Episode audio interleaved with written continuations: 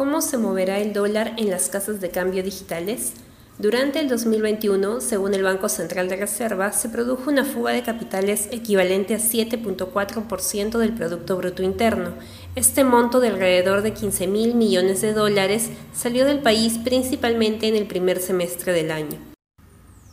Si bien en el último lunes del año el dólar bajó hasta cerrar en 3.974 soles, su menor nivel en tres meses, durante el año acumuló un alza de 9.81% frente al sol. En las casas de cambio digitales, esta situación generó una demanda inusual y para Javier Pineda, gerente general de Villex, representa un pico en la demanda que difícilmente se repetirá en el 2022. De ahora en adelante, estima que la compra de dólares estará motivada por una función de reserva. La gran mayoría de personas que tenían eh, la idea de llevar sus dólares fuera del país ya lo han hecho. Entonces, eh, ¿se va a continuar una demanda de dólares? sí, definitivamente que sí, porque van a haber otras personas que seguramente van a comprar dólares para tenerlos como reserva y finalmente pues el dólar es considerado como una, una moneda dura, entonces es mucho más estable que el sol y, por lo tanto siempre va a haber una demanda, pero la demanda fuerte, el pico fuerte ya se dio eh, este 2021. ¿no?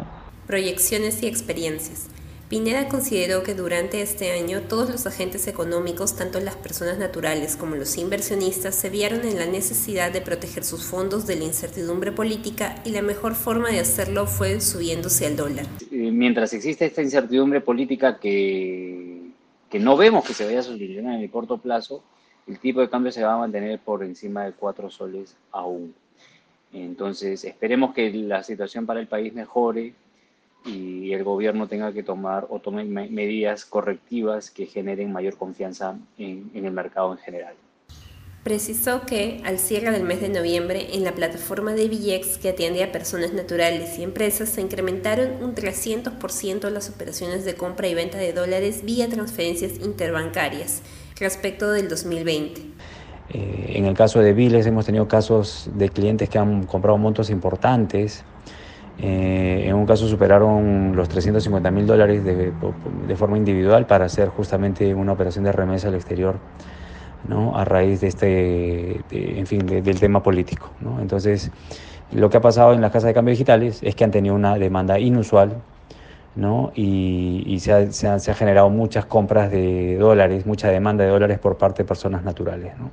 Por lo tanto, estimó que durante los próximos meses el dólar podría mantenerse por encima de los 4 soles y que pueda subir quizás un poco más alineado a la actualidad política.